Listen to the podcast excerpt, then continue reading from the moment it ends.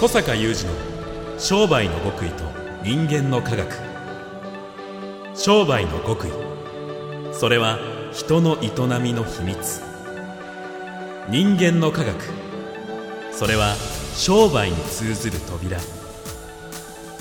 ここでは学術研究と現場実践を併せ持った小坂雄二独自の視点からあなたの仕事と人生に役立つ情報をお伝えします。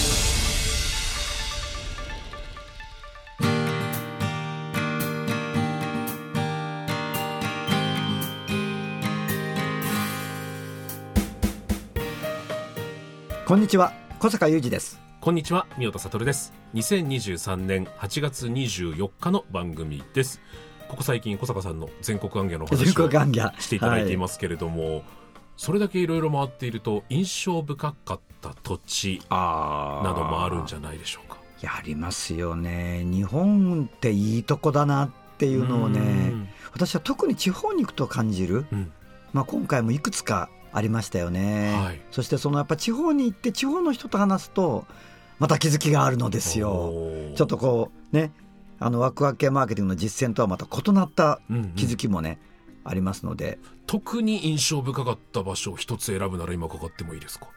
友の浦ですかね友の浦。はい福山からちょっと南に行ったはい。ところですよね港町の。港町のあの崖の上のポニョのポニョの聖地。はい聖地と言われているおー気になります。はいぜひお願いします。はい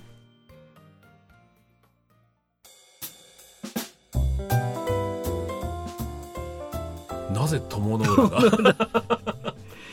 なんかねあのまあ友の浦はとりわけ印象深かったんですけど、はい。なんか地方のこういい街いいなこの街って思うところに共通しているものがまあ際立っているのが友の浦うん。なんですけどもなんかね時間の感覚が違うそれはゆっくりというゆっくり流れて、なんかこのね空気がうん。違う流れになってるみたいなね、ねそういうのをねしばしば感じるんですよ。はいまあどこに行っても感じるとまだ言わないですけどあの今回も他にも何箇所かうん。タクシーとかで移動してるだけでいいわーみたいなね思うところってあって別に大自然に囲まれてるっていうこととも限らなくて海だからいいっていうことでもどうでもなくて友の浦ってやっぱり昔非常にあの歴史的に紐解くとねすごい栄えたうん。ところなので、あのそこそこ町だし、うん。あとあの同じように、まあ、これは私何度も伺ったとこなんですけどもあの今回愛媛の松山にも行って、はいまあ、松山行ったら道後温泉と思って、うんうんまあ、行ったのですけどもまた道後温泉界隈を歩いてたりタクシーで動いたりしててもやっぱいいなと思うような空気が流れてるんですよね。であの空気感がすごく何か人間らしい。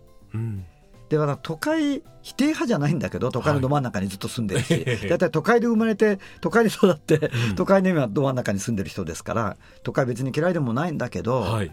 ああいうところで独特な空気感に触れるとなんかやっぱ都会にいる人たちは特に定期的にこういう空気に触れた方がいいんじゃないかあ。って思うことがあり特に友の浦はね思いましたね。ー僕はあの昔小笠原諸島に行った時に、はいはいおっしゃる通りあまりにもその時間の流れが違うんくて、大自然とかいうことじゃなくてね。もう本当住んでる人も含めてみんななんかイージーでスローですごく良かったんですけど、うんうん、その時なんかまだギラギラしてたのもあってはいはい。すごく恐怖を感じてあ恐怖？ここに自分の心を置いてしまったらあもう都会で生きていけないんじゃないかみたいなもうそれ以来ちょっと近づけてないんですけどそのいる瞬間はいる瞬間で思う存分そのゆっくりさにやっぱ浸るべきですかね。そう改めて今回思いましたね。まあリトリートっていう考え方があって、はいリトリート。リトリート。まあサクッと言うと休息みたいなニュアンスなんですけど、えもうちょっと意味合いが深くてですね、なんかその自分の中のエネルギーをリセットしたり調整再調整するとか、うんうんうんそんなニュアンスリトリート。まあリトリートだねっていうふうにすごく思うんだけど、うんまあさっきも言ったように。あの森林の中に入ってソロキャンプとかやるわけじゃないじゃないですか、はい。そこそこ街ですよね、うん。友の浦。友の浦の良さってやっぱりちょっとそういうところにもあって、でなんか日本の古き良き港町でしょ、まあ、それでポニョなんかの舞台にもなったと思うし実際にあのガイドさんたちにいろいろ聞くとそういう昔の港町のこう主要な要素そのこう港湾の作り方とか、はなんかこの東大的なものとか、うんうんうん。そういうのが全部ワンセット丸々残ってるのってなんか日本にも友の浦しかないみたいな。あそうなんですね。そうそう、ん。いうことがあり。でも文化財じゃなくて今も漁やってるわけですよ、うんだから ING でしょ？現在のものでもあり、うんだからこう保存されてるはいはいはいはい。場所ではないんです、まあうん保存してるんだけど、うん。でも今も現在進行形であの港湾としてちゃんと使われていて、うん。機能しているものそうそうそうそう。ね普通に人が過ごしている。うん。なんかこういう感じ？あの今でもあり過去でもあり、うん。そしてこのなんか大切なものって未来でもあるんじゃない？みたいな。ねあでこういうものに触れていることーがはい。結構ここまで世の中が都市化してきてそして DX で、まあ、デジタル化してきて、うんうんうん。時々この番組にも触れますけどもあの宮台真司先生なんかがねちょっと危惧しておられるその生活世界が失われてきていてなんかシステム世界に追われてきていると。これは本当に人間として大丈夫なんだろうかみたいなことをね社会学者の宮台真司先生もおっしゃいますけども、いやそうよねと思うんですよ。うん。だからそのふ、まあ、友の浦が私の印象的に代表的なんだけど、うん。あるいは象徴的なんですけど、はい。こういう場所をねちゃんと守って、うんそしてその観光地化することなく、うん。うまくこう都市生活者がリトリートに来るみたいなことにうんうんうん。できないかなってやっぱり思いましたよね。私自身はやっぱりここにリトリートに来るよなってやっぱ思ったよね。リトリートならなんかかっこいいんで自分を許せそうであす。そうですよね。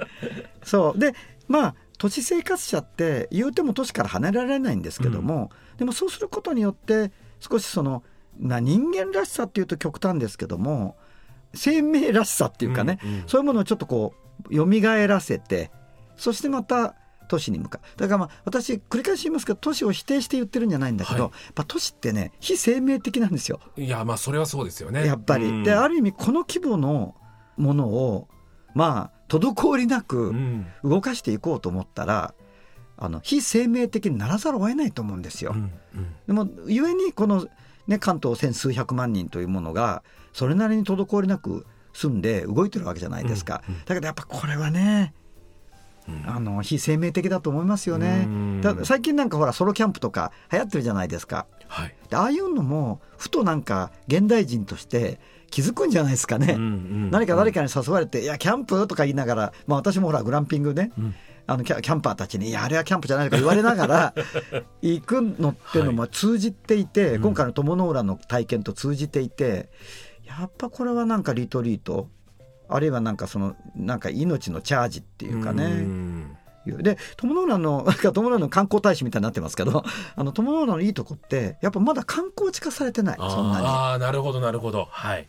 なので今回、あのー時期的には3連休真っ只中でちょうど連泊するスケジュールが取れたので会員さんとの会合の合間に連泊したんですけどあのその3連休真っ只中ななんだけどなんかそのインバウンドのなんか観光客とかでうわーっとうなってるかっていうとそんなこともなくてうねん。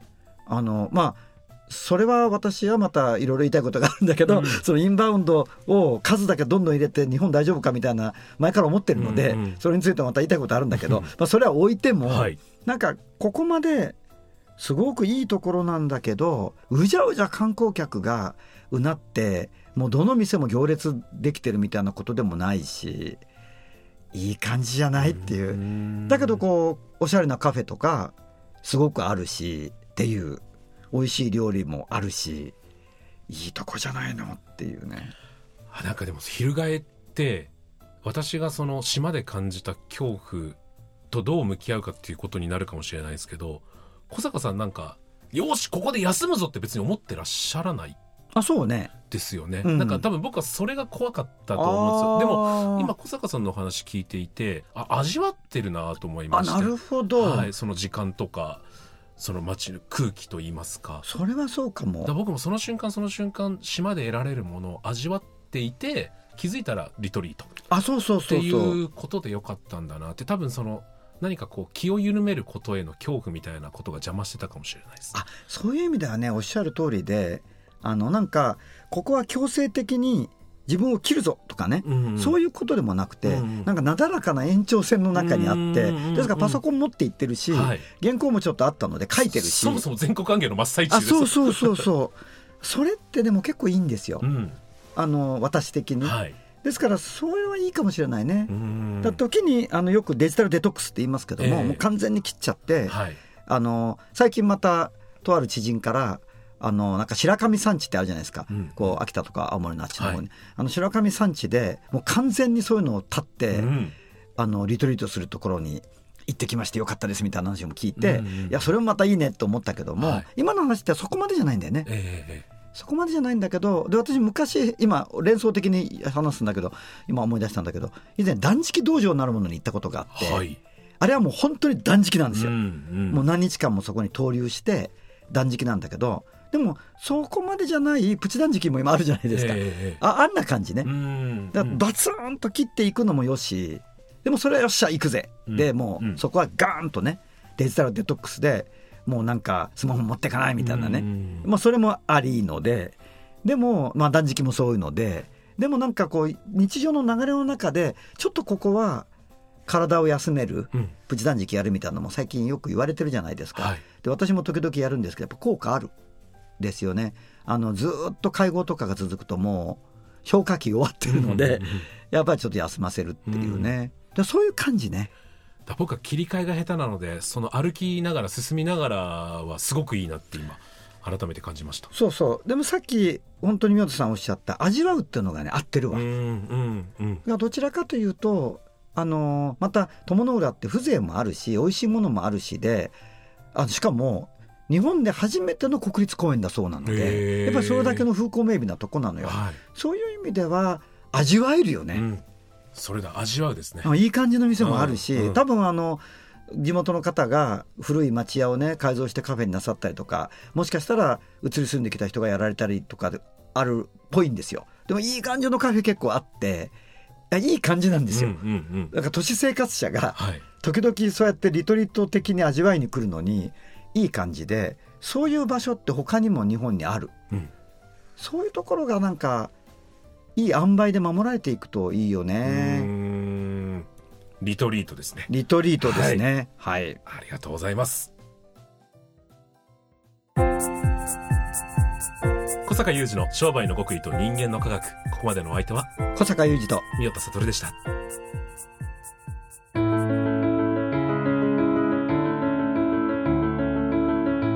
小坂雄二の商売の極意と人間の科学。プレゼンティットバイオラクル